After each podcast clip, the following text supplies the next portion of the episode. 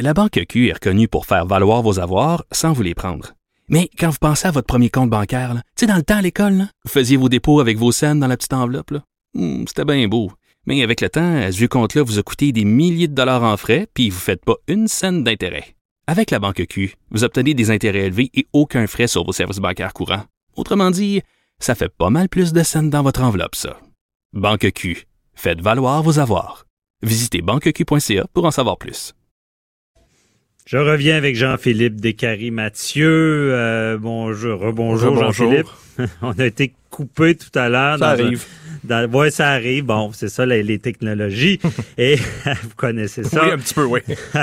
Et euh, donc, euh, euh, Jean-Philippe, on, on- il faut revenir. Là, tout à l'heure, j'avais pas tout compris. On, on en a parlé.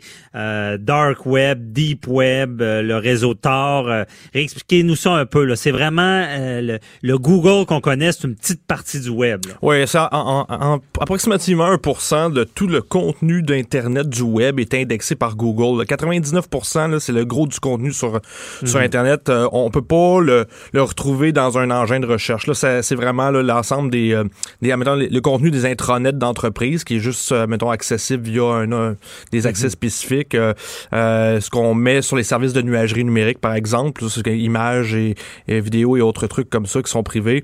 Euh, ça peut être des, des sites qui sont, pour une raison, un problème technique, sont pas accessibles. Quelconque, c'est, beaucoup de choses. Ça, ça représente 99% du contenu, ce qu'on appelle communément le deep web. OK. Puis le, darknet, dans le fond, le darknet, c'est tout ce qui est, euh, c'est des réseaux parallèles au web, dans le fond, qui requièrent un logiciel spécial pour y accéder. Puis ces réseaux-là, généralement, ils ont une emphase spécifique sur l'anonymat, la vie privée, puis la, la sécurité des, des communications.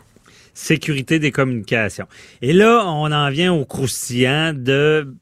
Là, j'ai bien compris ce que tu as dit, nos auditeurs aussi. Ça veut dark web, web n'égale pas criminel. Bon, il y, a- il y a une utilité à tout ça. Il y a, ouais, il y a une, Mais- une pléthore de, de- d'utilisations légitimes.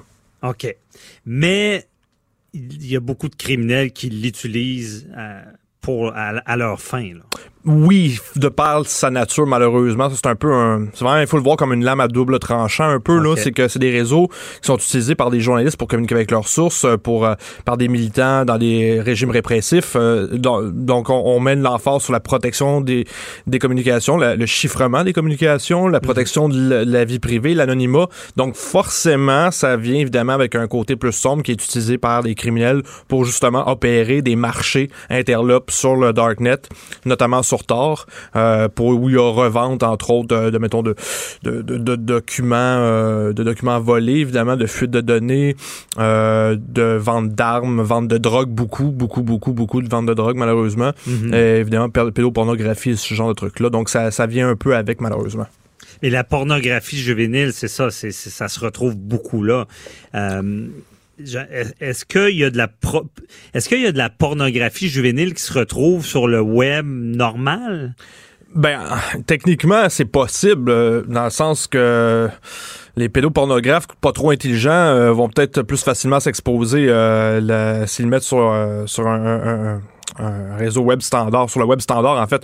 Euh, ce qui est l'attrait pour ces criminels-là, évidemment, dans ces réseaux chiffrés-là, c'est justement, ça le dit, c'est que les communications sont chiffrées. Donc, même si les communications sont interceptées, sont pas décodables d'emblée.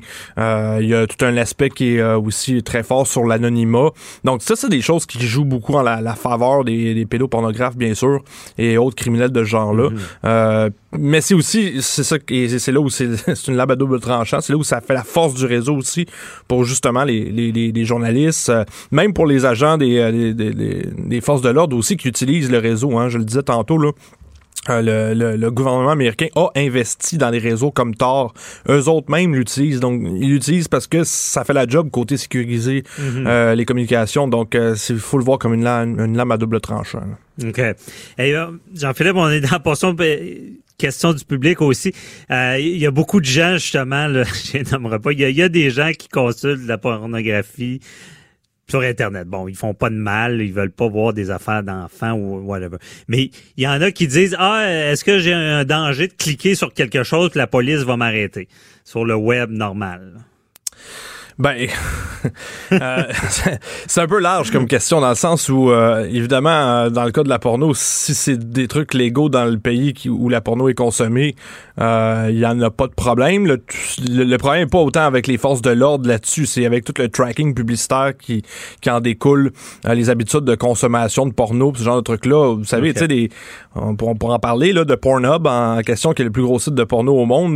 c'est pas pour rien que c'est gratuit, entre guillemets. Il y a une certaine étude des consommations qui est faite au niveau. Euh, euh, c'est comme n'importe quel autre site. Hein. D'ailleurs, on fait des jokes sur Pornhub, mais c'est la même chose sur Facebook et Twitter, euh, Instagram on est espionné un peu. Ben, c'est qu'on c'est un entente tacite hein, qu'on a avec ces entreprises-là, dans le sens où c'est gratuit entre guillemets, mais quand un service est gratuit, est gratuit, c'est nous qui devient le produit. C'est que c'est nos données personnelles, nos habitudes et compagnie, ce qu'on like, ce qu'on partage, sur quoi on commente, notre, notre taux d'engagement, tous ces, ces métadonnées-là qui tournent autour de ça, ça, ça vaut de l'or pour euh, le marketing ciblé. C'est le, le modèle d'affaires dominant à Silicon Valley présentement. Hein? Puis ça, c'est mm-hmm. pas pour rien que c'est gratuit, entre guillemets. C'est parce qu'il y a, y a de l'argent à faire autrement. Puis Pornhub fait pas exception à ça, que ce soit les, habitudes de consommation de pornographie ou le, ce qu'on achète sur Amazon. Tout mm-hmm. ça, c'est monnayable. OK. Mais c'est pas parce que quelqu'un clique sur quelque chose qui serait c'est pas le dark web là pour des histoires de pornographie juvénile c'est des sites quand même qui sont supposément oui ben j'ose espérer que la police a mieux à faire que regarder euh, juste euh, les consommations de, pornographie euh, pornographie légale des gens. Dans théoriquement c'est des sites qui sont supposément légaux. Ben c'est ça. C'est que là c'est quand on tombe sur de la pornographie ou n'importe quel autre contenu illégal là c'est évidemment le les capacités d'interception existent, c'est possible de le faire sur le web standard.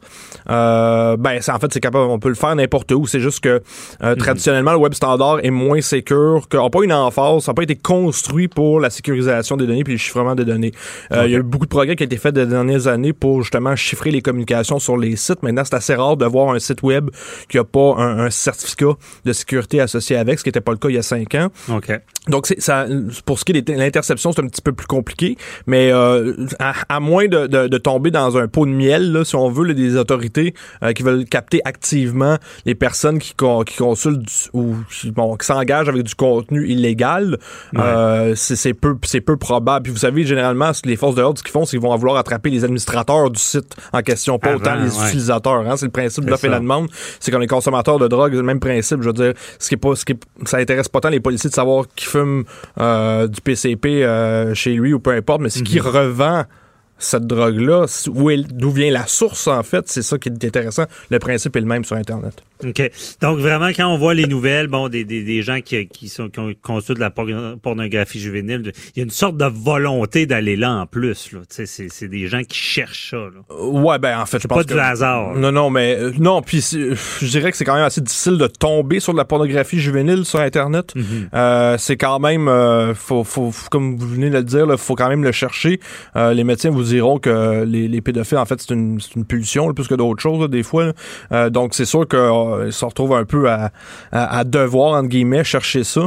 Euh, mhm. Donc, sinon, on, tombe pas généralement là-dessus par accident, ou du moins, c'est, j'ai déjà eu des questionnements de d'autres personnes dans le passé disant que, ça peut arriver qu'on tombe accidentellement là-dessus sur le contenu, puis là, quelqu'un voit quelque chose, qu'une une image qui est pas trop sûre, c'est quelqu'un de légal, puis il a peur, il l'efface, tout ça. Il s'imagine que le FBI va cogner à sa porte tout de mhm. suite. C'est pas aussi simple que ça. Hein? C'est comme j'ai expliqué, c'est dans le cadre d'enquête, c'est du des, des, opérations de type Mr. Big, là, d'entrapment. Où, on a une recherche active sur un site particulier. Parce que la manière que ça fonctionne, généralement, ces réseaux interlopes-là, autant au niveau des pédopornographes que des vendeurs de, de, drogue ou peu importe, c'est que ça va être, ils vont être très actifs sur un ou quelques sites. Euh, ça va être des, des serveurs spécifiques euh, que le, le, les, le mm-hmm. FBI et autres vont cibler. Euh, donc c'est pas c'est pas un gros gros filet comptant partout sur Internet. C'est un plus petit filet dans une zone plus spécifique. Là. OK. Bon, c'est bien expliqué parce que je pense que les gens faisaient pas tant la différence entre les deux. Et d'ailleurs, euh, Joanie Henry à la mise en onde est avec nous. Bonjour Joanie. Allô? Allô, est-ce qu'on a des questions en lien avec le web? Oui, on a une première question. C'est Bernard de Jonquière qui nous a écrit au studio à commercial cube.radio. Il veut savoir, est-ce que c'est nécessaire de changer souvent de mot de passe? Et surtout à quoi ressemble un bon mot de passe? Ah, bonne question, ça. Um, là, ça va être un peu contradictoire ce que je vais dire, c'est que je pense que c'est un discours qu'on a martelé, nous les spécialistes en, sécurité de l'information depuis 10-15 ans, que c'est important de changer régulièrement le mot de passe. Euh, et là, il y a quelques, il y a deux, trois ans ça, le National Institute for Standards and Technology aux États-Unis a émis une nouvelle recommandation disant que c'est pas une bonne idée de changer trop régulièrement le mot de passe. Je vous explique pourquoi. C'est que quand on force les gens à changer, mettons en entreprise, à tous les trois mois ou peu importe le mot de passe, euh, le NIST a découvert par ses recherches qu'il y avait une prévisibilité accrue du prochain mot de passe. C'est que moi, si mon mot de passe présentement c'est euh, Soleil 1, 2, 3, 4, il y a des bonnes chances que mon prochain mot de passe sur lequel je dois, je dois changer, ça risque d'être Soleil 1, 2, 3, 4, 5. Ah ouais. Donc, euh, il y a une prévisibilité accrue là-dessus, à ce niveau-là. Euh, maintenant, euh, c'est quand même une bonne idée d'échanger les mots de passe, euh, surtout les mots de passe personnels, à l'ère des fuites de données qui sont monnayables, comme en 2019, on est dans ce zeitgeist-là. Euh, c'est sûr que assumer qu'éventuellement vos mots de passe, vos accès, vos données personnelles vont être compromises. C'est plate à dire, là, c'est pas euh, rassurant de se faire dire ça, mais c'est la vérité. Fait que si on assume que vos comptes, je dis n'importe quoi, mettons dans six mois, il y a une fuite de données majeure sur Facebook, puis on se retrouve avec les, les mots de passe sont fuités. Même si les mots de passe qui fuitent sont chiffrés, donc pas facilement utilisables, on considère que l'entreprise en question a perdu le contrôle de ces données. Donc, bonne pratique, c'est de changer les mots de passe.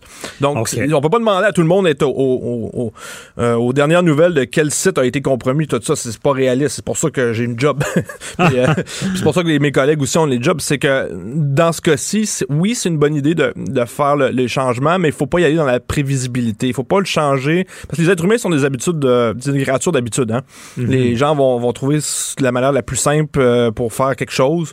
Euh, donc, c'est sûr que pour répondre à la deuxième partie de la question aussi, c'est quoi un bon mot de passe, en fait? Euh, un bon Ben, mot de passe. attends, euh, Jean-Philippe, parce que j'ai des questions, moi Ouais. aussi. c'est bon. Là, ça amène à une question. Bon, pas de prévisibilité, pas soleil, 1, 2, Ouais. 3, 4, 5 après. Mais comment on fait, Jean-Philippe, pour retenir nos mots de passe quand on les Ouais. change? Euh, Bon, c'est et, sûr. et ne pas les mettre dans un fichier que, que n'importe qui va, va avoir accès.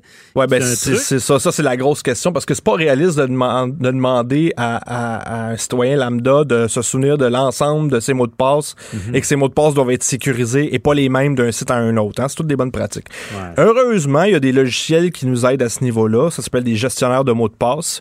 Dans le fond, c'est qu'on on va mettre l'ensemble des mots de passe, mettons mots de passe Facebook, Gmail, Twitter, etc., euh, ce site bancaire, peu importe. On va tout mettre ça dans une base de données. La base de données va être chiffrée. Et le, le service en question, le gestionnaire de mots de passe, qui est tout souvent offert par une entreprise X, va, va chiffrer le tout avec un mot de passe maître. Et c'est ce mot de passe maître-là qu'on doit se souvenir. Et ce mot de passe maître-là, on s'assure qu'il est qui est quand même assez long. Généralement, ce qui est préférable, c'est la longueur, hein, parce que c'est ça Ouais. que, au niveau du ce qu'on appelle du brute forcing de mots de passe, là, les attaques à force brute de mots de passe, euh, ce qui est plus difficile, c'est les mots de passe les plus longs. Donc, généralement, ce qui fonctionne bien pour les mots de passe, c'est des phrases de passe, en fait, qu'on appelle. C'est que c'est des, des phrases complètes, puis à chaque mot, mettons, on peut mettre un caractère euh, en majuscule ou euh, insérer des chiffres à l'intérieur ou le, le, euh, le rendre le plus aléatoire possible, mais qui fait du sens pour nous, pour qu'on puisse se- s'en souvenir, euh, souvenir, ouais. euh, mnémonique. Donc, euh, c'est, c'est, ça, c'est, c'est un peu, je réponds un peu aux deux questions en même temps, là. C'est que, Mhm. euh, gestionnaire de mots de passe fait beaucoup la job. Il y, en a une offre intéressante maintenant en 2019 de gestionnaire de mots de passe. Souvent, c'est des services, donc vous allez payer un, mettons, un 10 par mois. Ou là, je dis un chiffre comme ça, là, mais c'est un, un service comme un autre. Là. Euh, puis dans le fond, vous, vous, vous conférez à l'entreprise qui gère ça la, la, la- la confiance de gérer vos mots de passe. Bon, évidemment, il y a une autre question qui vient suite à ça, c'est que c'est une bonne idée de mettre tous ses œufs dans le même panier. Euh, si lui se fait pirater, ben, ouais. voilà, c'est ça. Euh, on- ces entreprises-là, ce qui fait leur modèle d'affaires, c'est la confiance. hein. On leur fait confiance Mhm. de gérer ces données-là correctement. Euh, je dirais que c'est quand même préférable de, de- d'avoir quelque chose d'un système qui est relativement solide et qui gère adéquatement nos mots de passe que juste réutiliser le même mot de passe partout. Ça, c'est la pire affaire au monde. Il y a beaucoup de monde qui le font. Mais dans l'ère des fuites de données, sachant que s'il y a un site qui expose votre mot de passe, Mhm. même si c'est sur un site spécifique, un petit site boboche, là, que vous allez une fois de temps en temps, c'est pas très gros. Mais si ce mot de passe-là est associé à une adresse courriel que vous réutilisez partout, c'est là où la, le vol mal. de données devient extrêmement intéressant et potable et même Ben possible. oui. Donc, faut faire bien attention. dit à, à notre ère, là, je pense qu'on peut plus se cacher de tout ça. Donc, Mhm. le message est passé. Jean-Philippe, c'est tout le temps qu'on avait. On va te réinviter parce qu'il y a plein d'autres questions. Parfait. Et euh, il va falloir réanalyser des dossiers. Là, on a manqué de temps mais à cause du bug. Mais euh, donc, merci beaucoup. Merci. Euh, Jean-Philippe Desca- euh, Descaries-Mathieu, qu'on rappelle de chef de la cybersécurité, euh, commissaire division du Québec. Bonne journée, on se reparle. Merci, au revoir. Bye bye. Restez là, on parle de tendance.